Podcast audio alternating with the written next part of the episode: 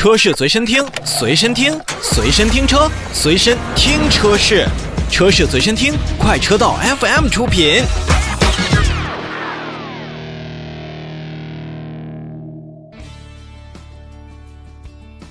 最近呢，长城汽车也是公布了三月份的新车的销售数据。那么一共销售新车是六万零四十八台，环比也是增长了将近百分之五百，非常不错。那一季度的销量呢，也是超过了十五万台，可以说在整个的细分市场当中。哈佛包括长城自己在内都是非常非常出色的。那其中刚才也提到了长城，三月份呢品牌销售了共计四万零三百三十七辆，也是稳居了中国 SUV 的一个销售冠军。而哈佛 H 六累计了八十二个月，居到了 SUV 月度的销量排名第一的这样的桂冠。长城皮卡三月份销售了一万五千零。三百五十四台，也是包揽了皮卡市场的前三位。那么市占率呢，也是将近百分之五十，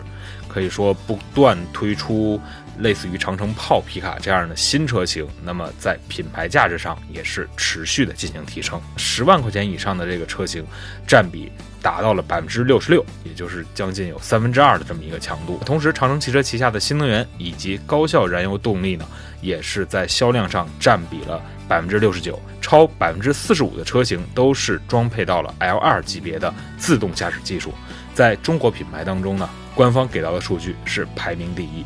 而我们大家更加关注的成立三年多的魏品牌，一季度的平均销售的数字呢，虽然没有给到非常具体，但是单车的销售的售价已经均价超过了十六万。这对于魏品牌来讲的话，我觉得是一个非常好的数字，因为在 H 系列包括 F 系列当中，我们看到的更多的是在十三到十五，甚至会比十五更高的一个价格区间。如果说魏它依旧是站在了十五万元以下的这个数量级去发生大量大批次的这样购买的情况，那对于它自己的品牌提升是没有任何帮助的。所以有了更好的单车售价，才能保证为品牌在一定程度上的品牌效应有所提升。